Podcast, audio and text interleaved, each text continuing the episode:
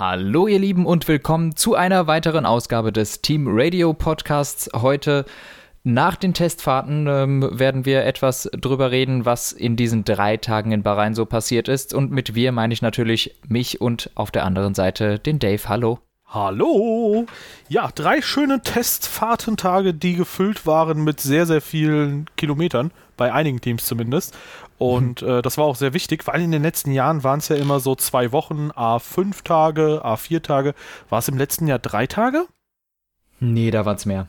Da waren es also zwei Wochen. Min letztes A Jahr waren mal mindestens vier, oder? Ich glaube A4 Tage auch, ja. Aber auf Was? jeden Fall, also zwei ich, Wochen. Ich hätte gedacht, es waren zwei ich glaube, es waren zwei mal drei Tage letztes Jahr. Genau, das meinte ich gewesen. auch am Anfang. Okay. Also als ich gefragt oder habe, in, oder ich, insgesamt vier. Ich, wir haben aneinander vorbeigeredet.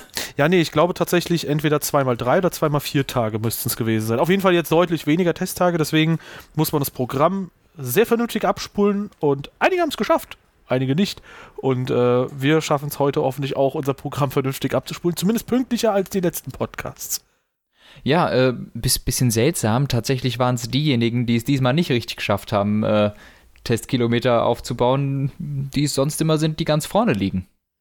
Ja, allen voran tatsächlich äh, ja, der 2021er Mercedes, der Problemchen hatte und ja gut, im Prinzip das Auto, das auf dem Vor Vorjahres Mercedes basiert und mittlerweile sehr viele 2020er Mercedes Teile hat, token-free upgraden konnte, ähm, nämlich Mercedes und Aston Martin. Die hatten beide sehr viele Probleme am Auto. Ja.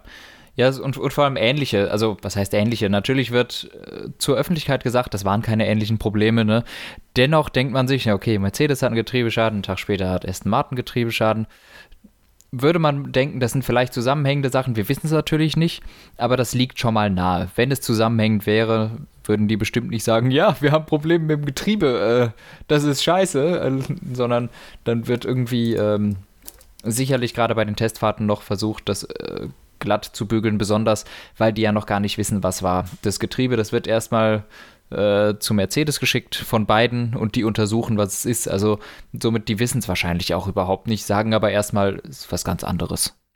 Ja, Fun Fact, sie hatten wahrscheinlich Sand im Getriebe durch den Sandsturm am ersten Tag. Ähm, ja, aber tatsächlich hat dann Aston Martin sogar nochmal ein Turbo-Problem gehabt und wollen wir vielleicht direkt sogar mal mit so ein paar, wollen wir direkt mit dem Weltmeisterteam einsteigen? Ja, gern, ist mir wurscht. Ja, und auch bei Mercedes, da lief es alles andere als rund und zwar in eigentlich so ziemlich jeder Hinsicht. Also gut, Pace ist so ein Ding, das kannst du bei den Testfahrten nicht hm. zwingend ablesen. Mercedes. Wieso hab, haben doch jetzt gesehen, Alpha Tauri zweitschnellste Auto, ganz klar. Ja, aber nur durch den DRS-Trick, dass sie da vorab DRS schon geöffnet haben. ja. Ähm, nee, aber tatsächlich, äh, Mercedes, anders als manche immer vermuten, äh, hat, glaube ich, 2014 und 5, nee, 15 auf jeden Fall waren sie richtig schnell in den Testfahrten. 16 auch. Gut, 17 und 18 war Ferrari dann vorne, aber da war auch Ferrari gleich auf tatsächlich in der Saison, mindestens würde ich sagen. Mhm. Und ja, 18, 18 waren die Testfahrts schon, schon echt scheiße bei Mercedes, verglichen mit Ferrari. Ja, okay. Und 2019 hatten sie in der ersten Woche sehr, sehr äh, schlechte Performance, aber das mhm. war auch durch den Frontflügel bedingt ich glaube, die, die, Woche darauf hatten sie noch einen neuen Frontflügel, da lief es deutlich besser. Und zum ersten ja. Rennen hatten sie dann nochmal einen anderen Frontflügel und da lief es dann halt richtig gut. Und grundsätzlich würde ich sagen, ähm, ja gut, Performance kannst du nicht unbedingt ablesen, auch wenn ich immer dieses Sandbagging-Ding ein bisschen komisch finde von der Argumentation her. Aber dieses Jahr kam halt neben mangelnder Pace auch mangelnde Stabilität rein. Hamilton mhm. dreht sich zur Anfahrt auf seine schnelle Runde ich weiß nicht, wann mir das zuletzt in F1 passiert ist. Äh, Im Spiel. Und dem, äh, ja, siebenfachen Weltmeister, de, de, dem sind mehr Dreher unterlaufen als in den letzten sieben Jahren in Summe. Das war schon, äh, uff. Also musste auch mhm. das Auto einmal in Sand absetzen und dann musste sie auch erstmal das Auto bergen. Also sehr, sehr schwieriger Einstand bei Mercedes aktuell. Ja, ja, und halt auch wenig Runden, ne? 304 äh, ist quasi ein Viertel weniger als die ganzen Midfield-Teams. Äh, die haben alle um die 400 Runden, Mercedes um die 300 Runden. Aston Martin hat, ja, ist ja auch ein Mercedes quasi, hat auch nicht so viele Runden hingekriegt. Aber tatsächlich, das Auto sah auch einfach überall instabil aus. Es war grausam dazu zu gucken. Ähm, gut, Tag 1 kann man vielleicht nicht so zählen, wegen der Streckenbedingungen. Da war Mercedes am, am grausamsten. Das war wirklich Also Hamilton ist ja nur geradeaus gefahren und hat, war am Querstehen, hat keine Kurve richtig bekommen. An Tag 2 sah es dann teilweise mal ein bisschen besser aus. Manchmal lag er in Kurven gut, manchmal lag das Auto in Kurven überhaupt nicht. Also man hat es nicht hinbekommen, dass das Auto in allen Kurven gut lag. Das war entweder gut in Slow Corners, gut in Mittel Corners, gut in schnellen, aber nie gut in allen. Und dann besonders der Dreher, der dann die rote Flagge rausgebracht hat, war also sowas Untypisches dass man mal, okay, also du hast ja schon gesagt, an Tag 3 hat es nochmal auf dem Gas äh, vor seiner schnellen Runde verloren. Ähm, das spricht nicht für eine gute Balance, aber das kann mal passieren, wenn du 1000 PS aufs Heck machst. Ne? Aber beim Bremsen, so wie dem da das Heck weggegangen ist, das, das habe ich noch nie gesehen, also lange nicht gesehen bei Mercedes, dass der einfach einlenkt und das Heck verabschiedet sich ohne Vorwarnung. Also Hamilton lenkt in die Kurve ein, das Heck geht weg und der rutscht rückwärts ins Kies. Da habe ich gedacht, das ist, ähm, das hat nichts mehr mit Sandbagging zu tun, das ist ein äh, grundsätzliches ähm, äh, Setup- und Balanceproblem, was Mercedes da hat, das es jetzt zu lösen gilt. Ich glaube, wir sind uns einig, dass wir nicht blind sind, was das angeht. Und wir wissen, dass Mercedes bestimmt am schwersten gefahren ist von allen. Nichtsdestotrotz, auch wenn du viel Sprit hast, solltest du dich nicht ständig drehen und ein bisschen Balance im Auto haben. Ähm, und Mercedes wird zurückkommen. Ich glaube, da sind wir uns einig, dass wir nicht glauben, dass die jetzt den Rest der Saison ein schlechtes Auto haben werden, sondern dass die früher oder später wieder da sind. Aber die verlieren jetzt schon drastisch Zeit auf Red Bull und zwar nicht Zeit im Sinne von Zeit auf der Strecke, sondern Zeit neben der Strecke, da Red Bull eine passende Balance hat und auf Pace gehen kann und entwickeln kann und Mercedes muss erstmal die, die Balance in den Griff kriegen, bevor die überhaupt anfangen können, die Pace anzugehen. Das war jetzt noch überhaupt nicht drin. Die konnten keine Performance-Runs machen, weil die Balance nicht gestimmt hat. Und das konnte Red Bull von Tag 1 schon tun. Ja, genau. Also diese Frage nach wie viel Sprit hatten sie dabei, stellt sich halt, finde ich, überhaupt gar nicht, weil, äh, wie du schon sagst, wenn das Auto halt überhaupt nicht passt, nehmen wir mal das erste Rennen. Was bringt's dir, wenn du das schnellste Auto im Feld hast, wenn du nach drei Kurven irgendwie Spinalla machst und das war's? Und äh, deswegen denke ich da schon, dass Mercedes jetzt ernstzunehmende Probleme hat und dass sie zumindest bei der Entwicklung jetzt erstmal einen kleinen Rückstand haben. Und es mhm. scheint so, dass tatsächlich diese Regeleinschnitte, dass man eben einen äh, etwas schmalen Unterboden hat, dass das jetzt wirklich vor allem Mercedes Probleme macht, ähm, die halt mit wenig Anstellwinkel fahren, also Höhenunterschied ja. von vorne zu hinten vom Auto. Und äh, die haben halt einen geringen Anstellwinkel, also wenig Unterschied und deswegen scheint das bei dem Probleme zu machen, was auch damit passen kann, dass tatsächlich Aston Martin nicht so 100% gut auf der Strecke liegt. Ähm, aber grundsätzlich wie du sagst, Mercedes wird das aufholen. Wenn ich ja. jetzt mein Geld auf ein äh, Team verwetten müsste, das am ersten Wochenende dann aber vorne liegt, und vorausgesetzt, Mercedes kommt da nicht mit einem komplett neuen Paket an. Auch da wird schon ein bisschen gemunkelt, weil die jetzt einen äh, quasi Showrun haben. Also jedes Team hat ja zweimal im Jahr 100 Kilometer, die sie abspulen dürfen im Rahmen von TV-Aufnahmen und sowas. Und Mercedes hat jetzt halt so eine Testfahrt, wo sie auch die Nase nicht gezeigt haben und ich glaube auch den Diffusor nicht gezeigt haben. Da diskutieren auch so Leute wie Sam Collins äh, drüber, ob da eventuell sogar jetzt ein neues Upgrade-Paket dabei ist.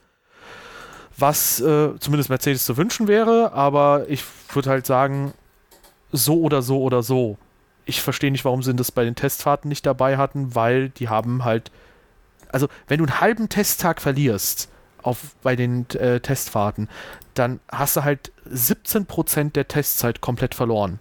Das muss man sich mal vor Augen halten. Und Mercedes ist dann im Prinzip, sollte das so sein, dass sie jetzt ein fettes Upgrade-Paket haben, billigend äh, hat, haben die das in Kauf genommen, dass sie halt eben so viel Testzeit verlieren und Rückstand haben. Halte ich nicht für möglich. Äh, also halte ich nicht für möglich, dass Mercedes das einfach so in Kauf nimmt. Und die haben auch inzwischen äh, Tobi Grüner geschrieben, äh, dass zumindest die Nase die gleiche ist wie äh, wie davor. Dass, das, dass da dieses Bild, das aufgetaucht ist, das sowohl eine andere Nase zeigen wird, dass das einfach nur am Licht liegt, äh, dass es aber die gleiche Nase ist wie, äh, wie schon vorher in den Testfahrten. Also, und ehrlich gesagt, da glaube ich Mercedes, was, was haben die davon, wenn die da jetzt lügen würden? Wenn da ein Bild kursiert von der Nase, die etwas anders aussehen, und die sagen, ja, ist halt Beleuchtung, aber es ist die gleiche Nase. Ja, zur Not würde es halt sogar Vorteile bringen, wenn sie diese Lüge quasi mitspielen und Red Bull oder so auf eine falsche Fährte Ja. locken, dass sie das halt Ja. überanalysieren wollen. Eben, also ich würde davon ausgehen, beim Unterboden, vielleicht Heck, haben sie vielleicht schon was gemacht, aber Nase, ich habe es mir auch nochmal angeguckt, ich habe auch ehrlich gesagt keinen Unterschied gesehen. Ähm, ja, nochmal zurück zu dem Thema der, der, der Beschneidungen der äh, Regularien. Ich muss sagen, das hat mich sehr überrascht, denn als das bekannt geworden ist, dass der Unterboden so ein bisschen beschnitten wird, wurden ja, wurden ja erstmal überall Stimmen laut, oder so habe ich es gelesen, dass Mercedes der Nutznießer daraus wird, weil sie so ein langes Auto haben. Und dadurch haben sie ja mehr Unterbodenfläche und sind weniger getroffen dadurch, weil dadurch, dass das Auto so lang ist, können sie ja trotzdem viel nutzen. Aber das Gegenteil scheint der Fall zu sein. Es scheint der Fall zu sein, dass dadurch, dass das Auto so lang ist, dass sie halt irgendwie an der kritischen Stelle mehr verlieren. Und ähm, dieses High-Rake-Konzept jetzt tatsächlich anfängt, ähm, irgendwie sinnvoll zu werden und Mercedes so ein bisschen in eine schwierige Lage bringt. Und damit hatte ich ehrlich gesagt nicht gerechnet. Ich bin davon ausgegangen, dass gerade diese, diese Beschneidungen am Unterboden Mercedes äh, entgegenkommen und nicht Red Bull. Aber es scheint Red Bull relativ leicht gefallen zu sein, da diese den Luftstrom weiterhin abzuriegeln äh, mit dem äh, High-Rake-Konzept, also mit dem großen Anstellwinkel von vorne nach hinten. Und wo ich dachte, dass das viel schwieriger wird, wenn der Unterboden so beschnitten ist. Aber anscheinend scheint das sehr gut zu funktionieren und bei Mercedes eben gar nicht. Ich muss sagen, das hat mich sehr überrascht. Das ist jetzt die Frage, wie das Reglement da genau aussieht in der Hinsicht. Also haben Ich glaube, ich habe mich falsch ausgedrückt. Ganz, ganz kurz, verlieren, also im Prinzip, wenn du da jetzt ein Dreieck rausschneidest, Mercedes und Red Bull werden wohl kaum dieselbe Fläche rausschneiden müssen, wahrscheinlich eher prozentual eine ähnliche Fläche. Würde ich Ja, jetzt ich mal glaub- vermuten. Ich glaube nicht, dass das Heck bei Mercedes, also dass die Unterbodenplatte bei Mercedes dann hinten schmaler ist. Das wäre ja wirklich unfair. Ja, ja, genau, aber das ist halt die Frage, ob sie vielleicht früher anfangen müssen zuzuschneiden, wenn sie halt eine allgemein größere Fläche haben an Unterboden. Es ist, oder, oder es ist der gleiche Winkel, wo dann halt Mercedes vorne mehr Unterbodenfläche hätte Das ist halt, als die anderen. Aber ich weiß es nicht genau, wie es geregelt wird. Aber nichtsdestotrotz scheinen sie nicht der Nutznießer aus dem ganzen Bums gewesen zu sein, weil das High-Rake-Konzept anscheinend da mehr wiederholen kann. also das Ding ist ja, äh, vor allem, wenn man, also sollte das, also der Logik entsprechend müsste es ja im Prinzip so sein, wenn Mercedes mehr Downforce verliert. Gut, vielleicht ist es auch einfach irgendwas, was aerodynamisch noch einfach nicht Hm. passt und wo sie ein Setting ändern müssen und bam, das Auto klebt wieder auf der Strecke. Aber im Prinzip müsste ja Mercedes dann mehr Fläche verloren haben. Oder wenn sie gleich viel Fläche verlieren. Dann sind sie im Vorteil. Genau, Wenn dann sie hätten prozentual haben, dann ist. Aber wie ist es geregelt? Ja, ganz, ja. Genau, ganz kurz. Wenn sie gleich viel äh, Fläche verlieren prozentual, dann haben sie im Prinzip aber trotzdem Nachteil, würde ich behaupten, weil es kommt ja immer auch aufs Volumen an, was du unter dem Auto hast. Und wenn du halt mit einem Hm. äh, High Rake hast halt mehr Volumen unterm Auto. Da ist ja im Prinzip die Luft unter das Auto zu bekommen über die Technik, dass du halt eben den hohen Anstellwinkel hast, dass da halt mehr Luft unten reinpasst. Beim Low Rake ist es im Prinzip, dass du halt die große Fläche hast.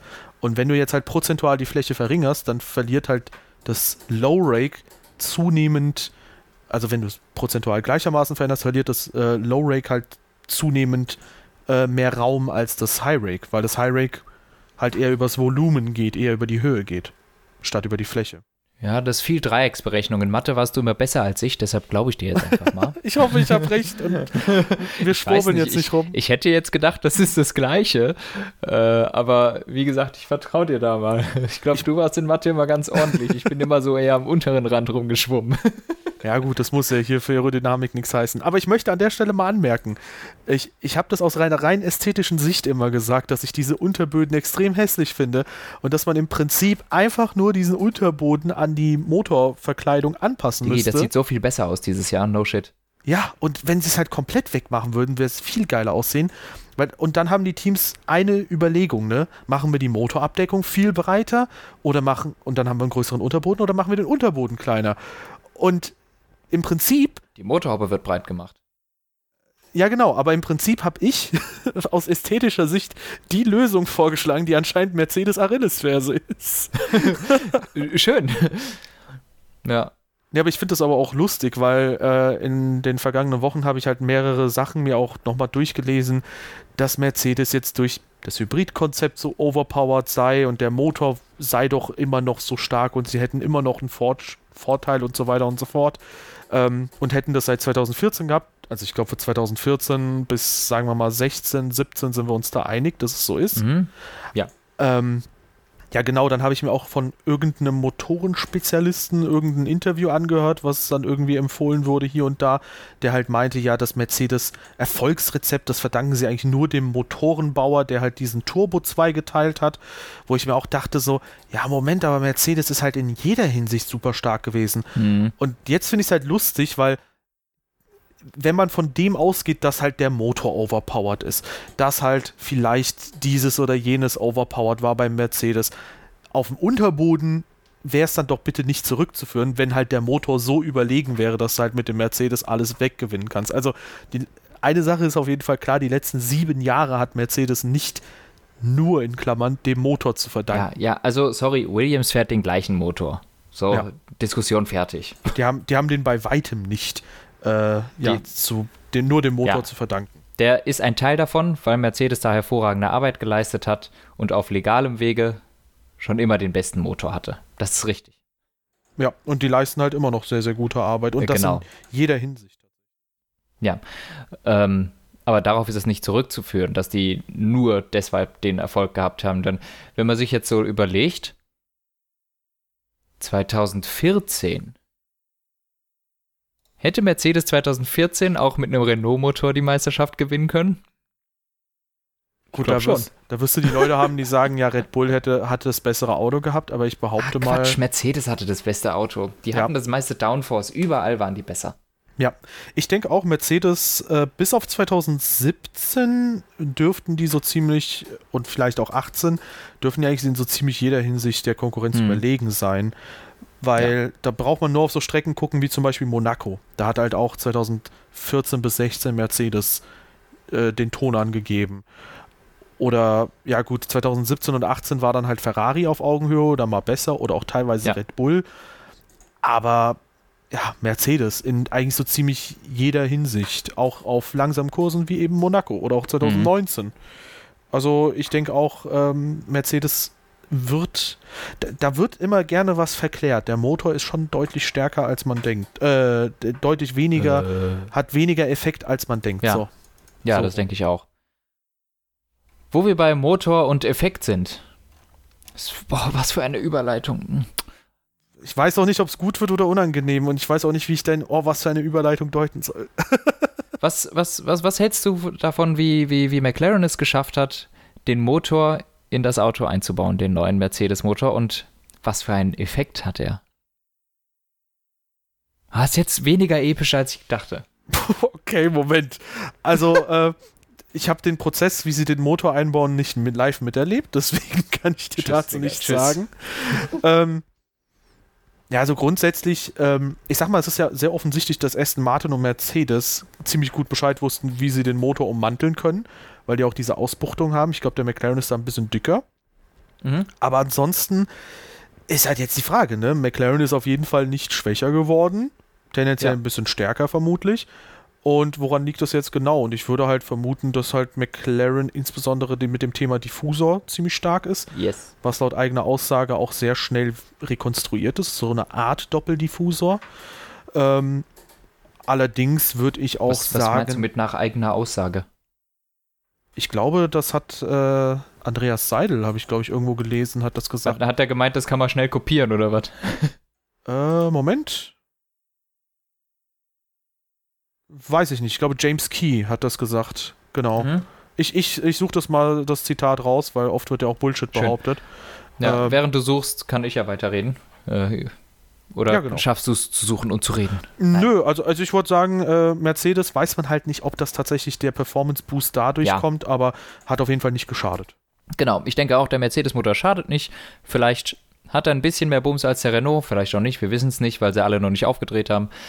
Ähm, nichtsdestotrotz, er scheint gut fahrbar zu sein. Der McLaren war für mich die positive Überraschung, denn eigentlich habe ich gedacht, dass es für McLaren nicht so leicht wird dieses Jahr mit dem neuen Motor, das Auto darauf abzustimmen, aber die sahen von Anfang an einfach gut aus, die waren immer flott unterwegs, die waren stabil. Der hat mir sehr gut gefallen, der McLaren. Und ähm, da, deshalb würde ich schon sagen, dass die am ehesten an die Top 2 rankommen. Ähm, immer noch meines Erachtens ganz klar, Abstand Mercedes, Red Bull ist da, aber ich halte es für möglich, dass McLaren in der Lage ist, sich ein Tacken vom Mittelfeld abzusetzen. Nicht so, dass sie immer vorm Mittelfeld sind, sondern sich etwas absetzen, so wie es äh, Racing Point letztes Jahr hatte. Letztes Jahr war Red Racing Point eigentlich immer ein, durchschnittlich ein bisschen besser als der Rest des Mittelfelds, aber trotzdem noch ein Teil davon. Ich halte es für möglich, dass diese Rolle jetzt von McLaren übernommen wurde. Ähm, weil Aston Martin slash Racing Point, würde ich jetzt vermuten, sind eher nach hinten gerutscht als nach vorne. Ja, also ich habe die Aussage gefunden, ähm, auch Zitat, äh, ich schätze zwischen dem ersten Bild und der Montage am Auto könnten drei bis fünf Wochen vergehen. Das ist so das Zitat, auf das ich mich berufe. Das ist von James Key gefallen, offensichtlich, mhm. der bei McLaren äh, arbeitet. Ähm, so, ja, sprich, bei Rennen Nummer 3 können wir es schon, äh, bei Rennen Nummer 3 können wir es bei anderen sehen, bei Rennen Nummer 2 ist es schon am Red Bull. ja, genau. Genau, ab Rennen 3 hat es dann auch Mercedes und äh, das problematische Heck ist damit auch komplett gelöst gab ja. Nee, aber ähm, tatsächlich McLaren sehr, sehr gut unterwegs gewesen und ich würde auch sagen, die sind ganz vorne am, vom Mittelfeld und das wird sehr schwer für die anderen Mittelfeldteams, die über eine Saison zu besiegen. Ja. Auch, das ist jetzt vielleicht ein bisschen biased oder kann biased gesehen werden, weil ich denke, dass die Fahrerpaarung eine bessere ist. Ich denke mal, dass Daniel Ricciardo da schon eine andere Messlatte ist als ein Norris oder ein Sainz. Daniel Ricciardo ist sehr stark. Das ja. glaube ich auch. Und deswegen, ich denke tatsächlich, allein durch den Typen wird es sehr, sehr schwierig, weil ich, ich, glaube, der macht nicht so Sachen wie in Russland gegen die Leitplanke zu fahren mit voller Geschwindigkeit. Oder das, das, das tut so weh. Das war so dumm. ja, aber nee, tatsächlich, ähm, eine Sache hat mich dann doch gewundert, weil McLaren war sehr unauffällig und halt nur auffällig gut immer wieder bei den Tests. Mhm. Nämlich, dass die letztendlich tatsächlich auch die drittwenigsten Runden hatten mit 327 und damit auch im Vergleich zu anderen Mittelfeldteams ziemlich wenige Runden haben. Aber anscheinend haben die viel hinter den Kulissen gearbeitet und halt gar ja. nicht mal so auf der Strecke unbedingt super viel. Die haben wahrscheinlich ihre Daten schnell gesammelt, konnten dann schon äh, äh, Setup-Tests machen und easy. Ja, ich habe immer gehofft, dass auch vielleicht mal McLaren und Alpine ein bisschen Glory Run starten oder sowas, aber da habe ich mich immer so ein bisschen, ja, die haben es einfach ausgelassen. Also weder McLaren noch Alpine sind irgendwie mal ansatzweise eine Quali-Simulation gefahren. Ähm, da gab es, glaube ich, eigentlich nur drei Teams oder vier Teams, die das gemacht haben. So ein bisschen. Ähm, deshalb, wie gesagt, von den Zeiten her kann man da gar nichts reinlesen, weil äh, McLaren ist ganz bestimmt nicht eine Sekunde hinter Alpha Tauri etc. Aber ähm, ja, wie du schon gesagt hast, die Fahrerpaarung ist stark und Danny Ricciardo, ja, sehe ich da auch als Sieger gegen Lando Norris. Und ja, wer kann, wer, wer kann Danny Ricciardo da vorne noch gefährlich werden, ist dann halt die Frage. Natürlich, Norris wird da auch ab und zu mit rumfahren, weil Norris hat so seine Tage, wo er sau schnell ist. Und ich weiß nicht, was da so an meinen Kopfhörern war. Ich Gefühl, da ist halt ich habe Esteban Ocon gesagt. Ja. Ja. ja. ja. Ich weiß es nicht. Also, ich glaube, du hast Sebastian Vettel falsch ausgesprochen. Nein, Spaß. Also Alonso, ja, nee, glaube ich auch. Ähm, der kann da mitmachen, aber ehrlich gesagt, es sieht mir im Moment danach aus, dass auch der Alpine einen Tacken hinterm, äh, hinterm McLaren ist und da holt auch Alonso einfach. Auch wenn wir natürlich alles wissen, ich, du wolltest auch gerade sagen, wir wissen natürlich alles, dass Alonso natürlich 120 Prozent fährt, ne? Äh, und deshalb schneller ist als das Auto. Der rennt dem Auto quasi weg, ne? Ähm, aber dann reichen halt 115 von Danny Ricciardo aus um vorne zu bleiben.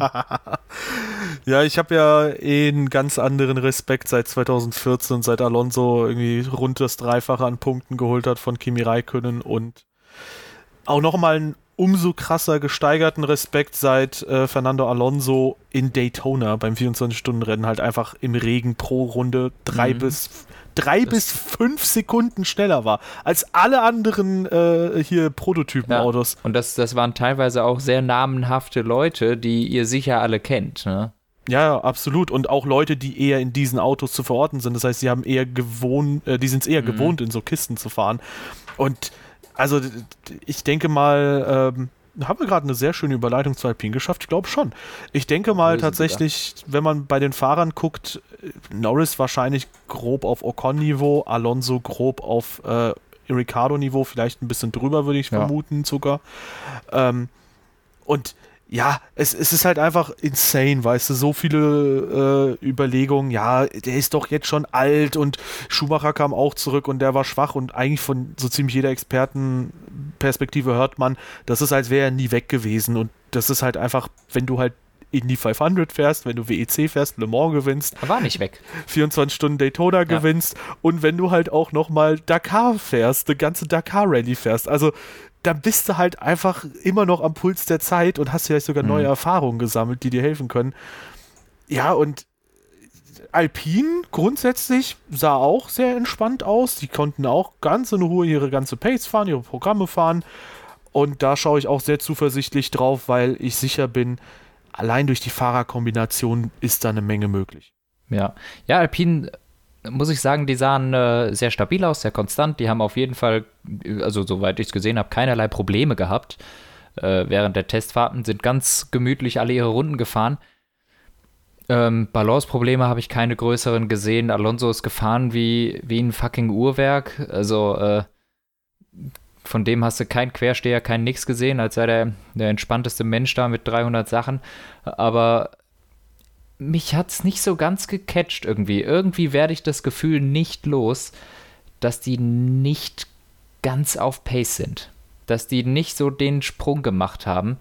Vielleicht haben sie es auch einfach am wenigsten gezeigt, aber irgendwie hatte ich die ganze Zeit so ein Gefühl, Alpine, entweder da, die haben noch ganz viel Power in der Hintertasche, die sie einfach nicht äh, released haben, oder die sind doch nicht so stark, wie letztes Jahr. Obwohl man auch sagen muss, letztes Jahr hatte Renault Wochenenden, wo sie vierte Kraft waren, dritte Kraft waren und Wochenenden, wo sie um Platz 14 gekämpft haben.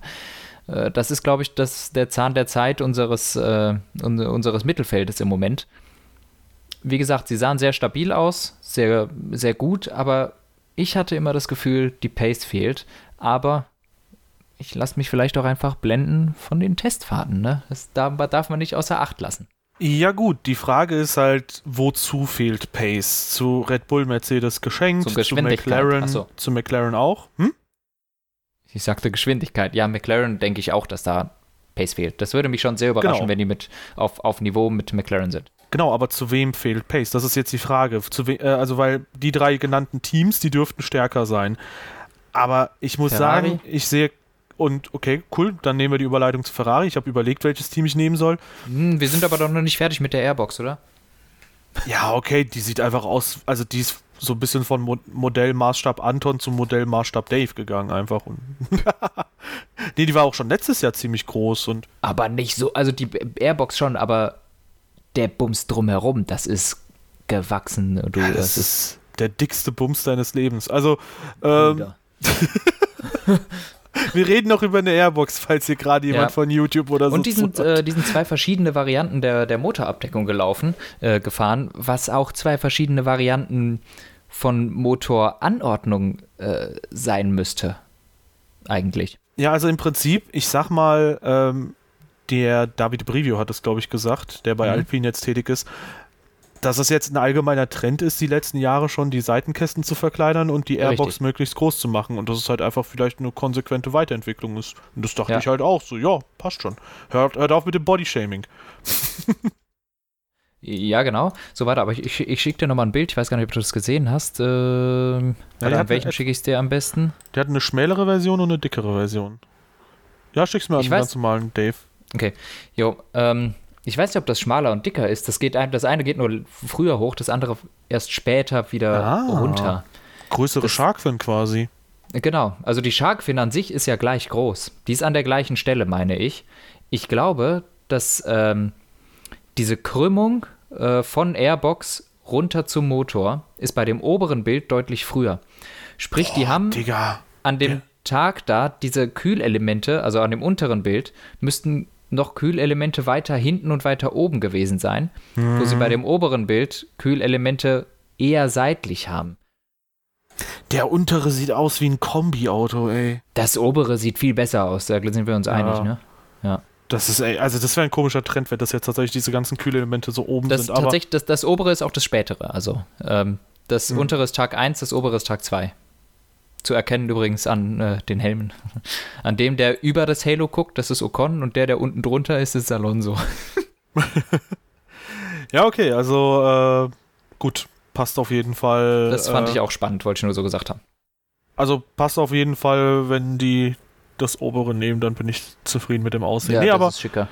äh, wenn wir jetzt zu Ferrari gehen, Ja. ich kann mir beim besten Willen nicht vorstellen, dass das mit der Pace jetzt schon so enorm stark passt, weil irgendwie hat mir bei Ferrari, also das, was dir bei Alpine gefehlt hat, hat mir, glaube ich, bei Ferrari ein bisschen gefehlt hier und da. Mhm. Die sahen schon wieder nicht so geil aus, ne?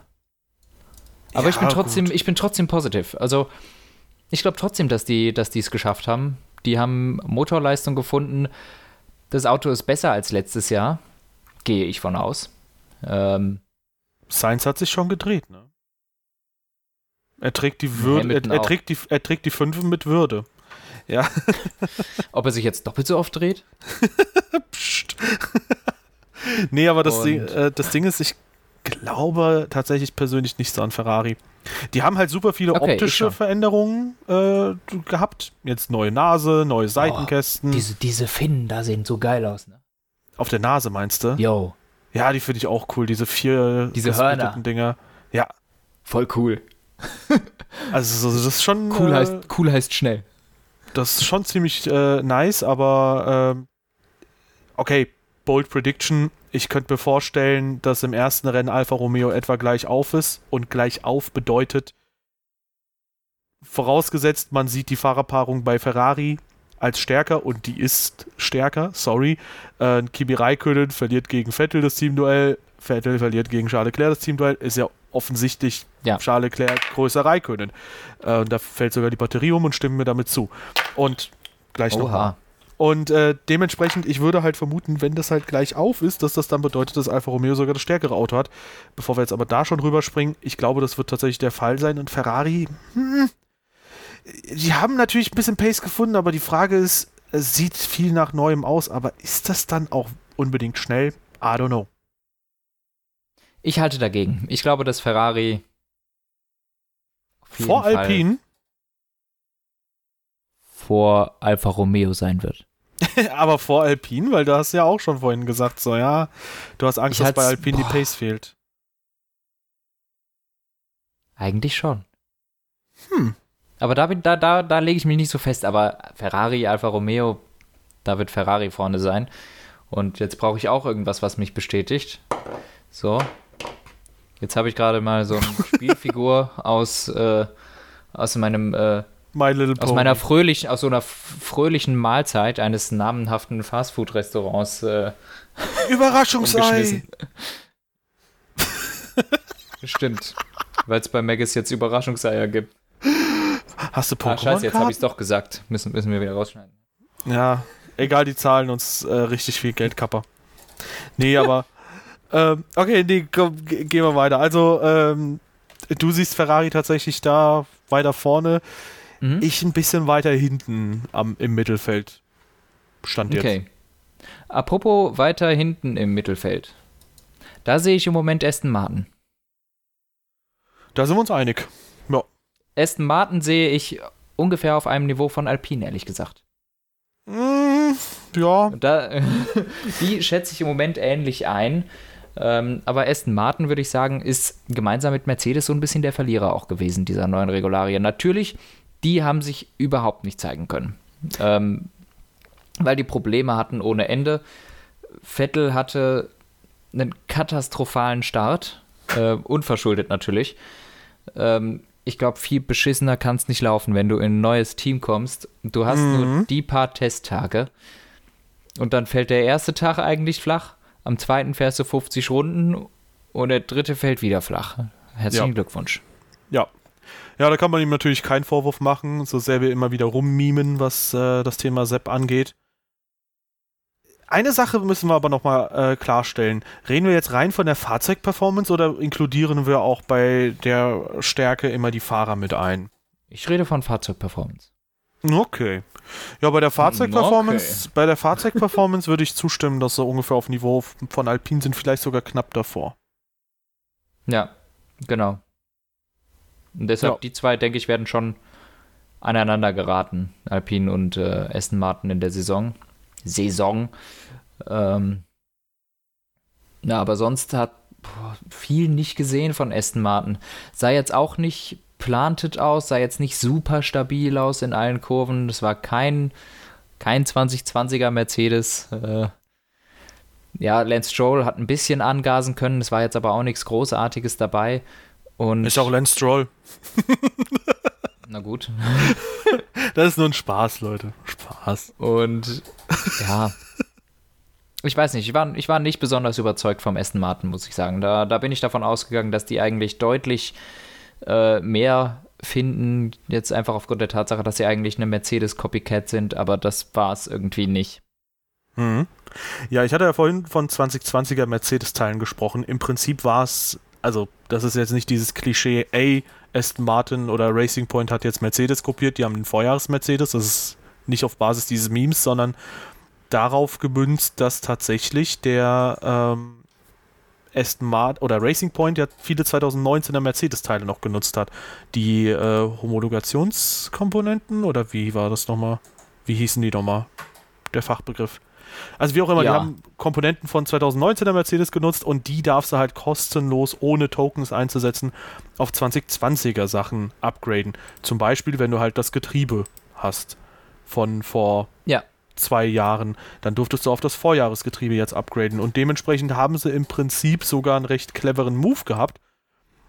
Ja, im Prinzip den 19er Mercedes zu haben und für dieses Jahr halt dann 20er Komponenten zu haben, und halt äh, weiterentwickeln zu können auf eigener Basis. Aber ja, wie wir jetzt zumindest beide der Meinung sind, dürfte das jetzt nicht unbedingt den größten Schritt nach vorne bedeuten. Oder ja, geht vielleicht auch ein bisschen schief hier oder da. Also ich bin mal gespannt darauf, wie der Aston Martin letztlich auf der Strecke sein wird. Ähm, ich denke, hier kann man halt für alle Vettel-Fans sagen, lieber passiert das vor der Saison, statt dass es in der Saison passiert, ja. auch wenn es halt nur ein schwacher Trost ist. Ja, ja, also kann Vettel halt nichts machen. Er muss jetzt damit leben und ist wenig gefahren. Ähm, aber sollte er mit seiner Routine, kriegt er das schon hin. Das ist jetzt nicht so, dass der 8000 Runden braucht, um ein Auto zu verstehen. Der setzt sich da rein, wird trotzdem die Pace finden. Also, genau. Ähm, ich würde da jetzt nicht zu viel Gedanken dran verschwenden. Der ist, wie viel Rennen ist er gefahren? Der ist bestimmt 250 Rennen gefahren. Ich weiß nicht, wie viele Kilometer der gefahren ist. Der weiß grundsätzlich schon, wie ein Auto sich lenkt und so. Also ich glaube, das kriegt er, das kriegt er schon auf der Kette. Ich mag deine Formulierung immer sehr gerne. Ja, ich denke auch. Also insbesondere er hat ja noch zwei, pra drei, äh, zwei oder nee, drei Practice Sessions, die jeweils 60 Minuten gehen mittlerweile. Äh, hat er ja vor sich und. Ja, wenn es so weitergeht wie jetzt, hat er ja auch eine Stunde Zeit. Ja, gut. Ja, aber im Prinzip, äh, wenn es jetzt technisch keine großen Probleme mehr gibt, dann sollte das ja irgendwie passen. Ja, und äh, da hoffen wir mal, dass das passt und äh, dass er dann auch einen passenden Saisoneinstieg findet mit ein bisschen Vorbereitung. Ja, ja. Ansonsten vorbereiten konnte sich sehr, sehr gut äh, das Team Alpha Tauri. Die ja, haben richtig äh, viele Runden absolviert, mit Alfa Romeo die meisten, 422. Äh, Pierre Gasly, Testweltmeister geworden, hat die meisten Kilometer abgespult, wobei ich gedacht hätte, huch, warum lassen die den Rookie ein bisschen mehr fahren? Und Rookie reimt sich auf Yuki und der hat richtig gute Runden am Ende nochmal abgeliefert. Und wir hatten es ja schon ein bisschen predicted, dass wir gesagt haben, der Yuki Tsunoda, der wird A richtig schnell ähm, und B ist meine Vermutung, dass der halt Pierre Gasly um die Ohren fahren wird, spätestens in der zweiten Saisonhälfte. Mhm. Und äh, ich glaube, jetzt haben so ein paar Leute sich noch mal ein bisschen überzeugen lassen davon durch Yuki oh, Tsunodas Performance. Du, du öffnest gerade Türen, das gibt's gar nicht. Ich, ich freue mich schon auf, in, in, ein paar Monaten dann auf die Konversation, wer wird denn Yuki des Jahres?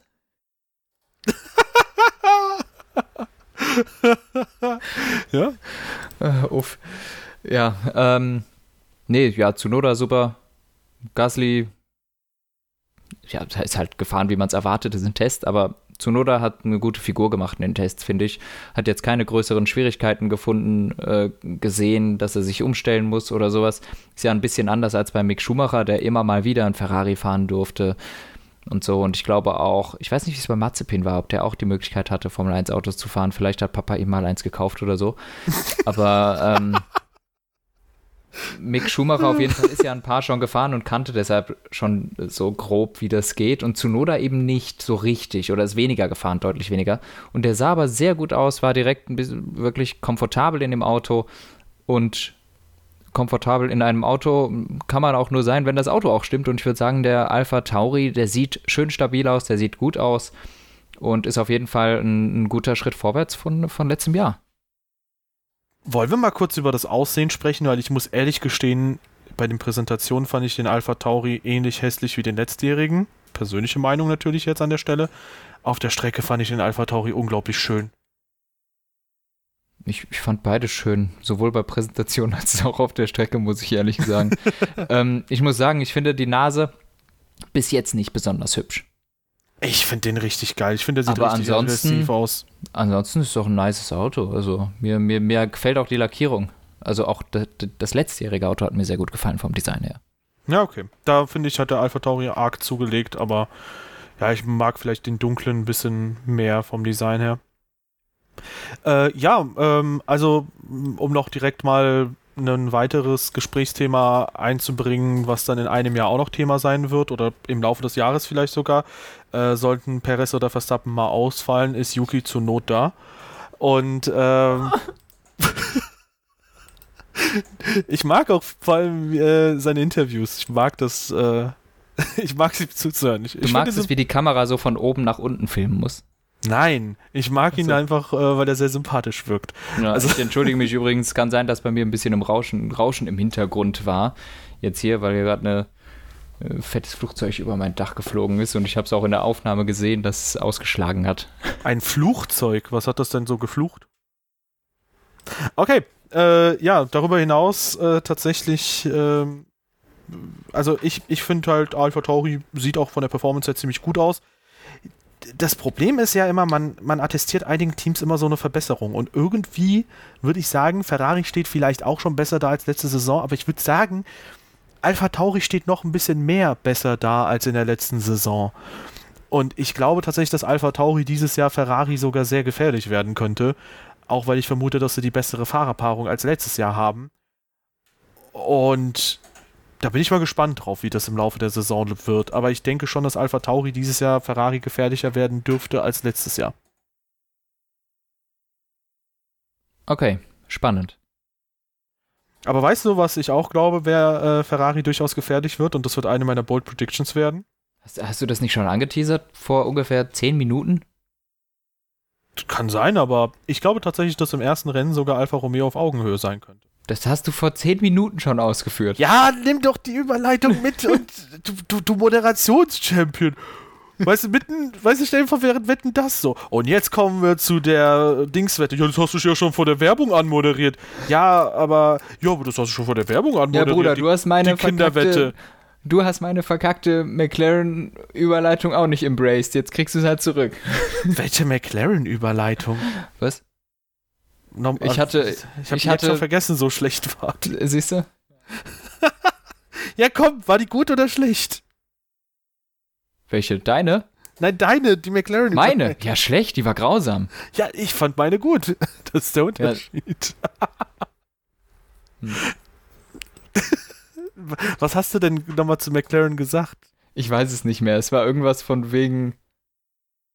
Du hörst dir doch selbst nicht zu. Es, ah, da es war scheiße, Mann. Da beschwerst du dich über mich. Naja, auf jeden Fall ist es eine kacke Überleitung, wenn du sagst, wenn du vor zehn Minuten sagst, bei Ferrari, ich glaube übrigens, dass Alfa Romeo zumindest im ersten Rennen gleich auf sein könnte. Also mit gleich auf, meinte ich jetzt mit Fahrrad, mit einberechnen und sowas. Und dann gehen wir ein Auto weiter und du sagst, Apropos mit Ferrari gefährlich werden. Ich glaube übrigens, Alfa Romeo könnte auch im ersten Rennen Ferrari gefährlich werden. Du, das ist ja, das wiederholt sich ja.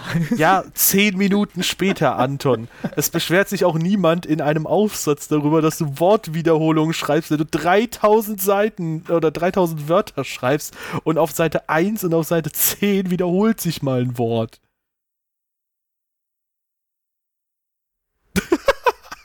Okay. Was, was für ein Vergleich. es tut mir leid, aber es ist halt so. Oder Wort und Aussage ist was anderes. Ferrari ja, okay. darfst du gerne öfter sagen. Ja, und wenn okay, du jetzt. moven wir on. Wenn moven du jetzt. On, wie ganz kurz. heute eigentlich schon wieder? Ja, in der Bachelorarbeit hast du sicher auch in der, in der Einleitung einiges vorweggenommen, was dann auch später geschrieben steht, oder? Ja, das, das, das ja, aber ja. ist ja dann auch irgendwie nicht so cool, ne? Also, ist jetzt nicht so, dass ich meine Bachelorarbeit abends Anton, lese und denke, die ist Anton, gut auf. Hm? Anton hat seine Bachelorarbeit in die Einleitung gesch so geschrieben, ja, im Folgenden werde ich bla bla bla bla bla bla erklären. Klammern. ist nicht so cool, dass ich das jetzt vorwegnehme. Sorry, Mann, aber ist halt so. ich habe vorher so einen Spoiler-Alert-Disclaimer schon mal reinge reingeschrieben. Meine ich will Aber es ist ja jetzt nicht so, dass das irgendwie dramaturgisch irgendwie was Dolles oh. ist, so eine Bachelorarbeit, sondern das ist ja eine wissenschaftliche Arbeit. Ja, und wir machen hier auch Wissenschaft, also. Okay, ich will darauf lässt sich einigen. Ich will unbedingt deine Bachelorarbeit jetzt lesen. Ich, ich stelle mir das so unglaublich gut vor. So, ja, sorry, Mann. Also, ja. Hast du die nicht gelesen? Ich glaube, auf äh, Fehler überprüft, oder? Aber. Ich glaube auch. Ja, ja ich, aber ich, da achte ich, ich ja nicht auf den ja Inhalt. Ja. Da habe ich nicht auf den Inhalt geachtet, glaube ich. Tja, schade. oh Gott, oh Gott, oh Gott. So, ich glaube, da durch diese Diskussion, die du angestoßen hast, war die Überleitung viel besser zu Alfa Romeo. Ah, übrigens, was glaubst du von der Pace von Alfa Romeo? Glaubst du, die könnten Ferrari gefährlich werden? ja, aber durch die Fahrer nur ausgeglichen stark. Nee, äh, okay, die haben mit Alpha Tauri tatsächlich die meisten Kilometer abgespult. Ja. 422, auch das habe ich schon erwähnt, kannst du gerne anmerken. Und ähm, ja, Darüber hinaus äh, glaube ich aber, dass äh, die auch pace-technisch ziemlich okay aussahen. Und äh, wie gesagt, ich glaube, die werden so aus diesem Sumpf rauskommen von den Hinterbänklern. Das glaube ich auch. Ja. Die ja. sind nicht mehr bei Williams und Haas, wo sich auch jetzt die Frage stellt, ist das immer noch Williams und Haas oder haben sich die auch gesplittet und es ist nur noch Haas? Ja, das ist halt die Frage. Und also haben wir noch was zu Alfa Romeo zu sagen? Sonst kämen die halt echt zwar recht die, kurz, aber. Ja, die kommen echt kurz. Die, die sind viel gefahren, die sahen in Ordnung aus. Ich habe keine Balanceprobleme beobachten können. Und die haben ein richtig cooles Bild auf Twitter geteilt. Das sieht richtig, richtig episch Kimi aus. Kimi ist stur seine Runden gefahren. Komm. Ich, ich schick's dir gerade mal. Äh, ja, ansonsten kommen wir tatsächlich vielleicht tatsächlich zu Haas, weil wir müssen ja jetzt auch nicht um, unnötig in die Länge ziehen. Ja. So, Bild ist geschickt. Warum öffnet der es nicht direkt? Keine Ahnung. Auf jeden Fall tatsächlich äh, äh, zu, zum Punkt Haas, die haben halt äh, nur den neuen Ferrari-Motor.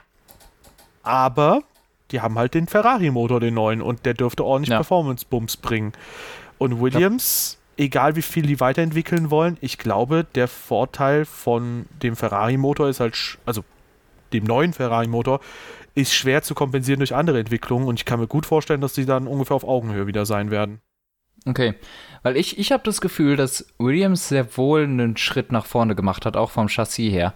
Und jetzt, ja. pass auf, jetzt bin ich mal so dreist und gehe tatsächlich auf die Zeiten ein, die beim Testing gefahren wurden. Denn Williams war das einzige Team, das schneller geworden ist als im letzten Qualifying in Bahrain. Und zwar um eine Sekunde. Oha. Okay, und das, das trotz der Einschnitte, ähm, also trotz der Einschnitte am, am Boden, ist äh, die Zeit, die Russell gefahren ist am letzten Tag, eine Sekunde schneller als das, was sie im Qualifying letztes Jahr gefahren sind. Weißt du, was ich richtig schön finde? Mich? Auch. Cool. Ich habe mit sowas gerechnet äh, und war vorbereitet drauf, ähm, dass das wenn man Spanien immer verglichen hat, dann hat man zum einen andere Wetterbedingungen und zum anderen war das sehr früh in der Saison. Und jetzt haben wir ein Rennen, mhm. das 2020 sehr spät war und du kannst sehr direkt vergleichen. Ja, das ist ziemlich und cool. Ich möchte auf jeden Fall auch nicht sagen, dass Williams keine Fortschritte macht, ja. Aber ich glaube, dass es halt, äh, also wenn sie jetzt eine Sekunde und ein bisschen mehr gefunden haben, kann ich mir gut vorstellen, dass Haas halt eben durch den Motor auch fast eine Sekunde findet, weil, erinnere dich mal zurück, letztes Jahr hat jedes Ferrari-Team ungefähr eine Sekunde verloren zum Vorjahr. Mhm, das stimmt. Durch den Motor. Ja, interessant. Aber ansonsten, ich würde auf jeden Fall zustimmen, dass Williams einen leichten Vorteil hat. Und da muss man jetzt auch, auch wenn es manche zwar als große Kritik gegen Mick und Co. sehen werden, aber Haas hat zwei Rookies das ist ein dickes Problem. Mhm. Allein schon, weil du hast keine Messlatte, wie das Auto eingestellt werden soll. Man kann sagen, gut, das ist halt größtenteils Vorjahresauto, juckt ja nicht. Bei Mercedes sieht man, hm, juckt scheinbar sehr wohl. Und deswegen glaube ich, mit zwei Rookies bist du allein fahrerisch deutlich schlechter beraten als äh, ja, dann äh, Williams. Und ich ja. kann mir vorstellen tatsächlich, dass bei Williams Latifi durchaus für Überraschungen sorgen könnte. Vielleicht nicht im Qualifying, aber man darf, finde ich, nicht vergessen, dass der Kanadier letztes Jahr seine Rookie-Saison hatte. Und ich kann mir gut vorstellen, dass das Rennduell gegen äh, Russell nochmal ein bisschen spannender wird als letztes Jahr. Wo Latifi ja, auch schon nicht so schlecht aussah. Ja.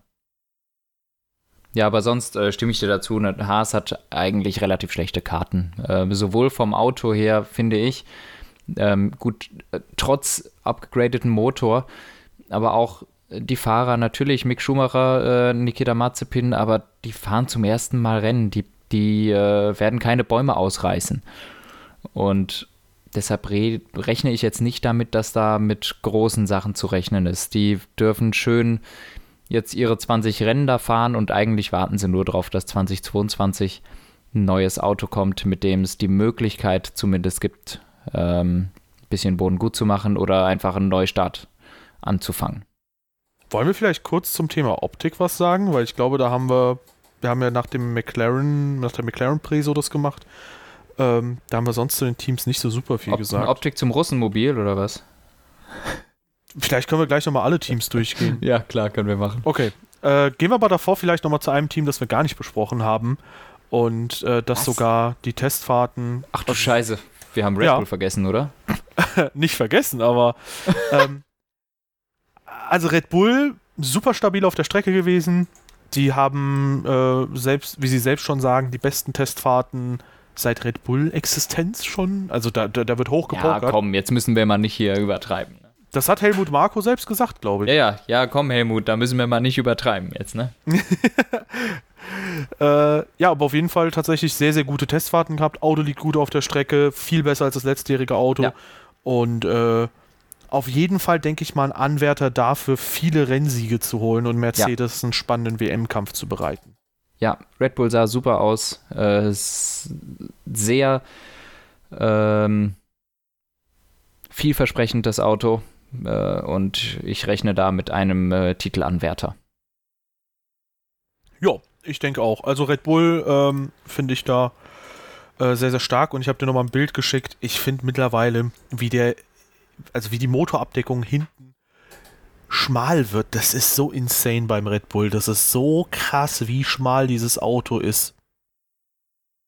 Also das da hat auch geil Honda, aus, ne? Ja, finde ich auch. Aber das ist doch dieselbe Lackierung, die sie jetzt schon seit vier Jahren fahren. Er sieht ja auch seit vier Jahren geil aus, ne? Ja, Außer beim, sieb, sieb, außer beim 17er, finde ich. Darf. Ja, der ist nicht so schick tatsächlich. Der hatte so hängende. Das, hat, das sah halt hässlich aus von der Motorabdeckung her, finde ich. Aber grundsätzlich tatsächlich für mich die zwei schönsten Autos im Feld auf der Strecke, wie ich sie gesehen habe, waren äh, Alpha Tauri und Red Bull.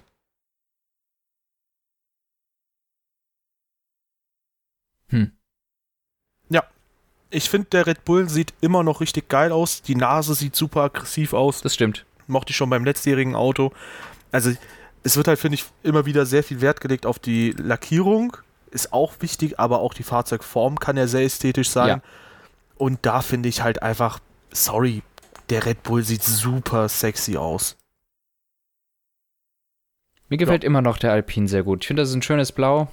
Ich finde auch ich finde auch den, den, den, den Aston Martin schön. Das Dunkelgrün. Leider kommt es nie zu tragen. Die haben einen, einen schlechten Dunkelgrünton gewählt. Die hätten irgendeinen nehmen sollen, den man auch als Dunkelgrün entziffern kann. Ich finde, das Auto wirkt schwarz und sehr leicht zu verwechseln mit jeglichen anderen Autos. Ihm fehlt so ein bisschen eine Identität, aber mir gefällt eigentlich das Dunkelgrün auch sehr gut. Ich möchte an der Stelle anmerken, äh, man sollte sich nicht auf die Social Media Bilder verlassen. Weil natürlich nehmen Leute, die das Auto präsentieren wollen, nur die Perspektiven und die Bilder, wo das Auto auch grün aussieht. Aber man sollte sich mal wirklich die Testfahrten angucken. Wenn der von vorne zufährt, dann sieht der Heckspoiler, da siehst du einen Schimmer grün und sonst sieht der grau aus. Ich Das finde, habe ich doch gerade gesagt. ja, aber äh, ich meine nur, die Leute sollen das unbedingt so. als TV-Bild nachverfolgen, weil du unglaublich schnell auf den Rückschluss kommen kannst, hey, die sind farbenblind oder die haben keine Ahnung oder die wollen halt einfach nur, äh, keine Ahnung, den Aston Martin hässlich finden. Ich finde, der sieht halt dadurch, ich habe ein Problem mit den Aston Martin, weil im Prinzip sieht der ja nicht groß anders aus als der Mercedes oder ähm, als der Alpha Tauri oder von dem dunklen Ton her könnte man sagen, auch Red Bull ist ja dunkelblau. Und im Prinzip kann man ja sagen, ja gut, die sind ja alle super dunkel und die sind sich doch alle irgendwo ähnlich. Aber ich finde dunkelblau, das kann ich so akzeptieren. Der Alpha Tauri ist halt dunkelblau, das erkenne ich grob wieder. Das Schwarz vom Mercedes auch. Beim Red Bull finde ich jetzt, ist es halt matt schwarz so für mich. Das ist halt wenig blau noch dabei. Aber beim Aston Martin suche ich nach diesem Grünton und ich finde ihn halt nicht, weil manchmal sticht er halt raus und manchmal nicht.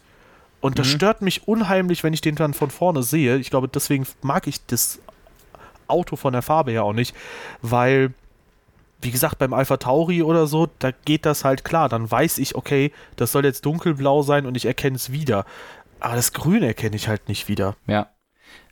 Eine Sache noch, hat auch mit Farben zu tun. Ich finde, das FOM muss sich unbedingt noch andere Sachen einfallen lassen. Von der Farbgrafik her. Ähm, also von der Grafik her, wo, wo, wo man halt die Fahrer und so sieht, auf der Streckenkarte.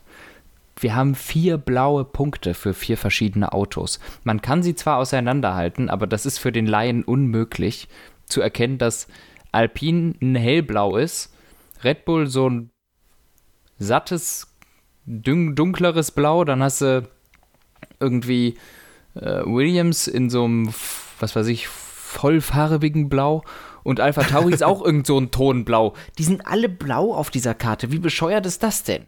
Hast du auch den Aston Martin angeführt? Weil der ist ja auch im Prinzip eher türkis dann als grün wirklich. Ja, also, ja, aber wenigstens ist der nicht blau. Ja, geht halt für mich sehr stark in die Richtung blau zumindest. Ja. Weißt du, was Oder meine Lösung wäre mit, dafür? Oder, warte, irre ich mich gerade mit dem Alpha Tauri? Äh, Nee, nee, die sind schon, also die haben so ein sehr, sehr blasses Blau. Ja, Also- auf jeden Fall zu viel blau, zu viel alles eintönig. Das kann man doch nicht unterscheiden. Weißt du, was die easy Lösung dafür wäre? Du machst diesen äh, Streifen ein bisschen dicker. Und zweifarbig. Genau. Du kannst bei McLaren orange und blau nehmen. Du kannst bei Alpine von mir aus komplett blau machen. Alpha Tauri ist dann für mich weiß-blau. Ja. Red Bull wäre halt, ja, das, also blau-gelb im Prinzip. Mercedes schwarz-türkis. Ja, das wäre schlau. Ja, und das könnte man halt so easy machen. Bei manchen Teams kannst du ja trotzdem volle Farben nehmen, wie Ferrari rot oder halt Aston Martin Nee, türkis. oder Ferrari, Ferrari wird rot und grün. Ein Spaß. Ferrari wird rot und grün, ja genau. Ich muss tatsächlich sagen, auf der Strecke fand ich es nicht ganz so schlimm, das Ja. Auto, wie auf der Präsentation. Da sah es noch einigermaßen okay aus. Aber ich rechne trotzdem damit, dass wir es während der Rennen eigentlich nicht sehen. Ja, weil auch versteckte Tabakwerbung oder Tabakherstellerwerbung wird äh, bei, von den meisten Ja. Ländern äh, gesperrt. Tja, nehmt das, Mission Window und Velo. Ähm, ansonsten finde ich tatsächlich auf der Strecke auch den Williams deutlich schöner als auf den Studiobildern. Das habe ich mir aber auch von Anfang an so gedacht, dass das so ja, sein wird. tatsächlich. Ja. Und äh, den Alfa Romeo finde ich sehr schick, tatsächlich auch. Und Ja. in Ordnung finde ich tatsächlich auch den Haas. Ich weiß, äh, Ja. das ist politisch ein schwieriges Thema und auch ob das, also ich persönlich finde es auch schwierig, den Athleten gegenüber zumindest, äh, dass sie halt, äh, keine Ahnung, nicht unter russischer Flagge fahren dürfen. Ich weiß, irgendeine Art von Sanktion muss sein, aber schwieriges Thema. Aber unabhängig davon finde ich es halt, äh, das Auto sieht sehr schick aus, von der gesamten Linienführung her, finde ich.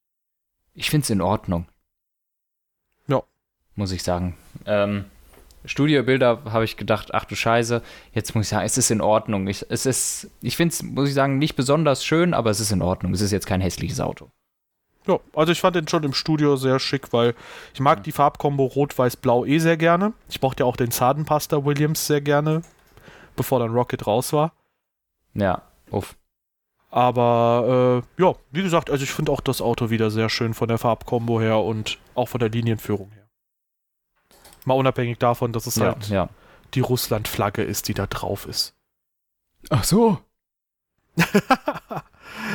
ja, äh, was ja aber auch untersucht wird, könnte also auch bald anders aussehen, das Auto. Da bin ich mal gespannt drauf, wie das sich sonst ändert.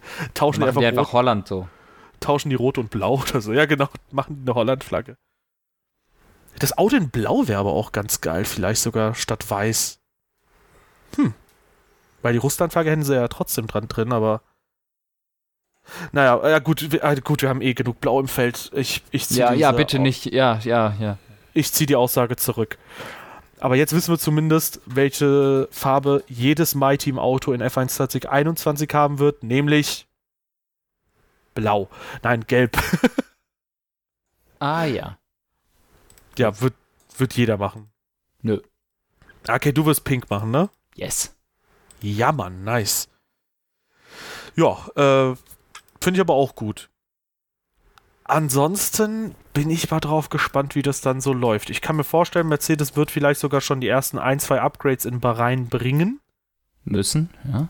Und während wir, naja gut, bringen müssen, ich sag mal, wenn sie erst jetzt erkannt haben sollten, dass es Probleme gibt, dann wird es zu spät sein. Ja, okay. Mhm.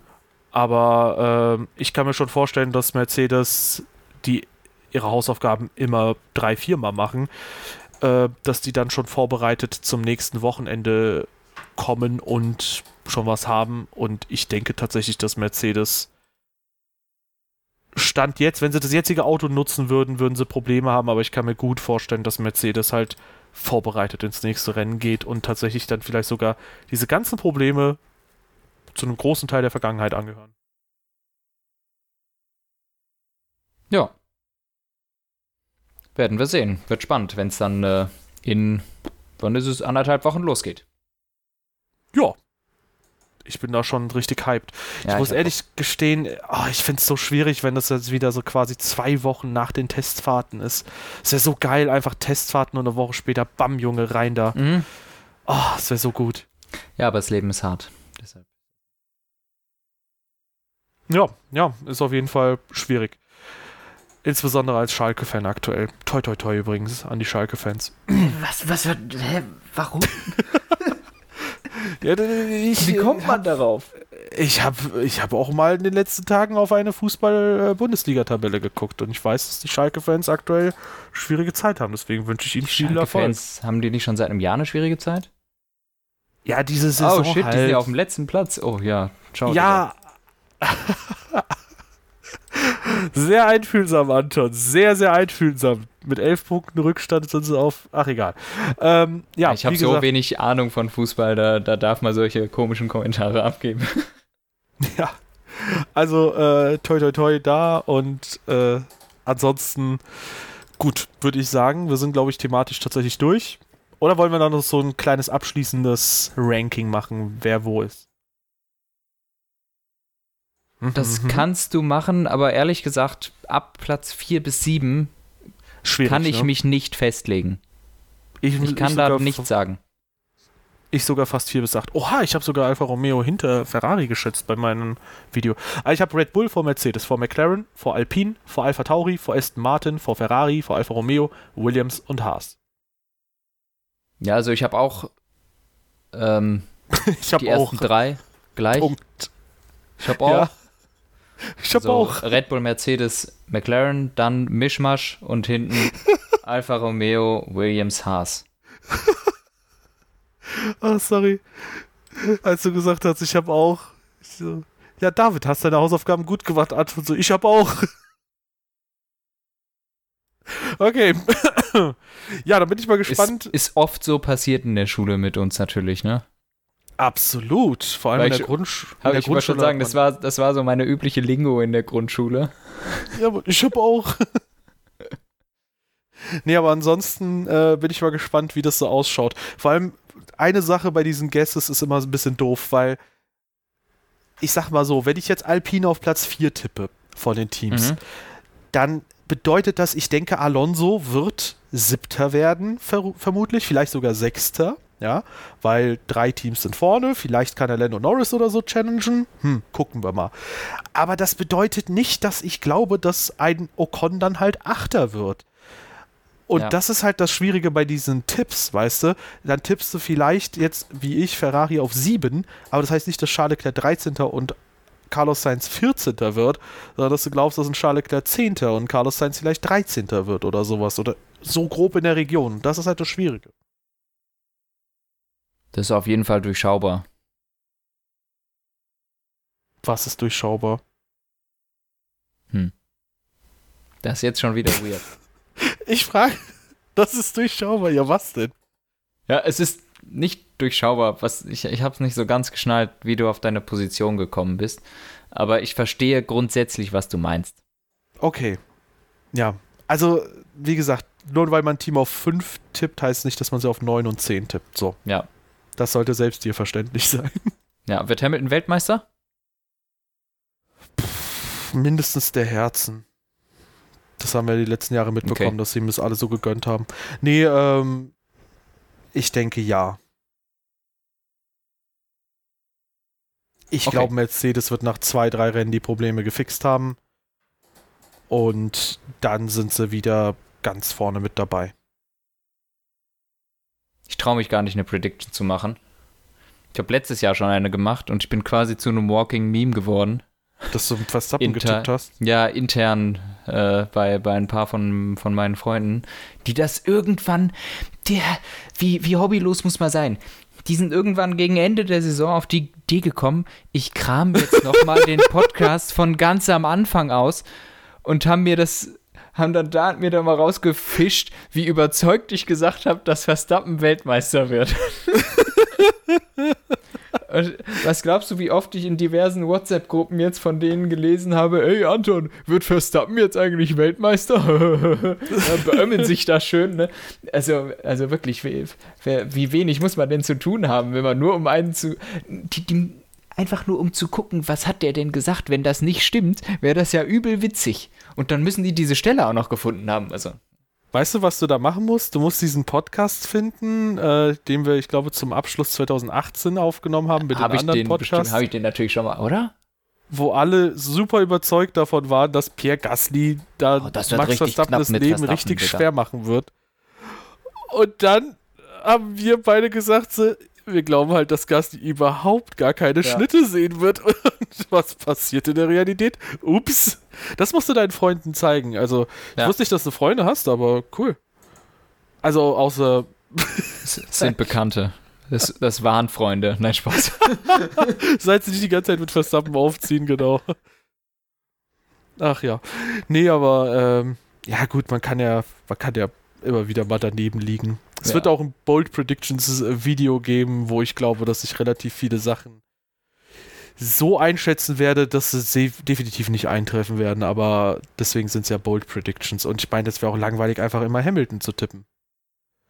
Nee, aber auch ausgehend davon, dass Red Bull ungefähr auf Augenhöhe ist, ich meine, wir haben Verstappen noch nie in einem WM-Kampf gesehen. Der mhm. könnte da auch mal Nerven zeigen, um da mal ein bisschen Substanz wieder reinzubringen. Und ähm, darüber hinaus nehmen wir mal an, dass man so ein paar Probleme schnell fixen kann.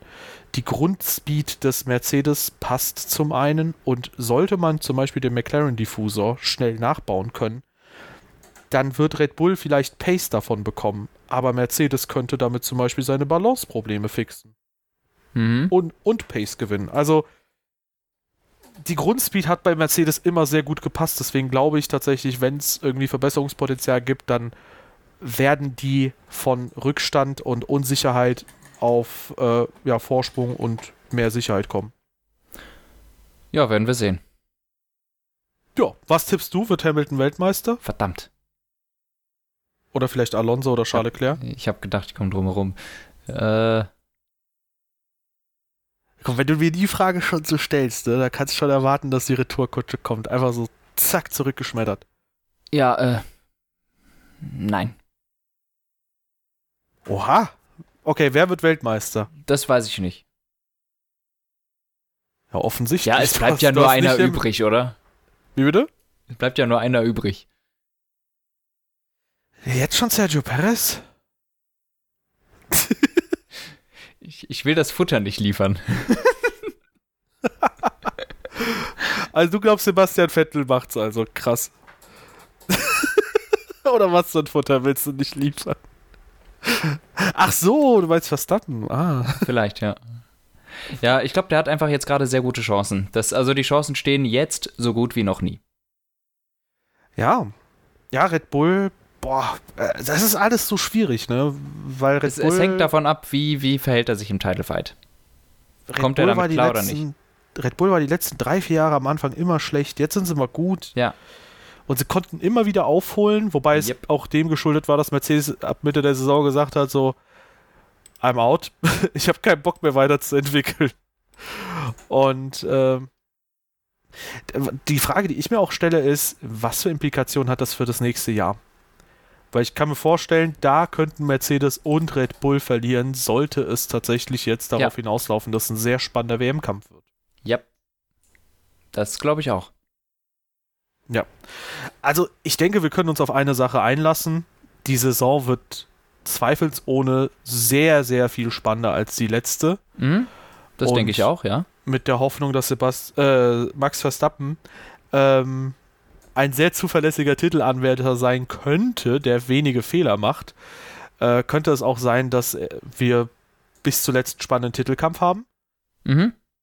Und ich denke, es ist spannend. Egal, ob jetzt Mercedes knapp vorne oder knapp hinten ist zu Saisonbeginn.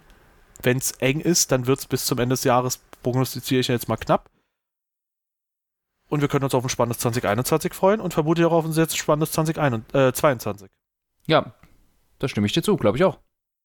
Ja, Mann. Ey, wir sind mit äh, Konsens aus dem Podcast hier gegangen. Ehre. Ähm, und ich leite damit zum Ende über. Das habe ich hier noch nicht gemacht, deswegen kann Anton hier auch nicht dazwischen kriechen und sagen, boah, voll langweilig, hast du ja schon vor 10 Minuten gesagt, dass wir mit dem Podcast aufhören. Und bedanke mich bei den Zuhörern fürs äh, Zuhören. Bewertet weiterhin fleißig diesen Podcast, denn das hilft uns sehr weiter. Und ansonsten empfehlt ihn sehr, sehr gerne weiter, wenn es Leute gibt, die bei F1 äh, sich überlegen, boah, ich habe äh, Bock auf eine teils sehr lustige, teils sehr seriöse Quelle. Ähm, wobei die Seriosität heute ein bisschen nachgelassen hat, aber das geht schon klar, das holen wir wieder auf. Dafür Äh, war Lustigkeit besser. Oder auch nicht. Wer weiß. Also, wir haben den Cringe-Faktor ordentlich Ja. hochgetrieben. Ich glaube, das war heute nicht schlecht. Aber wir sind so ein bisschen wie Mercedes. Wir haben unsere Einstiegsschwierigkeiten. Ist ja auch jetzt irgendwie eine neue Saison, neue Autos, auch für uns vielleicht nicht so easy zu handeln. Und ähm, ja, hört uns gerne weiter, lasst uns eine Bewertung da, wie gesagt, ansonsten auf der Plattform eurer Wahl, falls ihr irgendwie jetzt aktuell uns auf YouTube gefunden habt und euch überlegt, boah, die hätte ich gerne mal auf Spotify, äh, wir sind da, ja? äh, also sucht gerne nach uns. Und ansonsten, äh, vielen Dank fürs Einschalten und äh, Tschüss.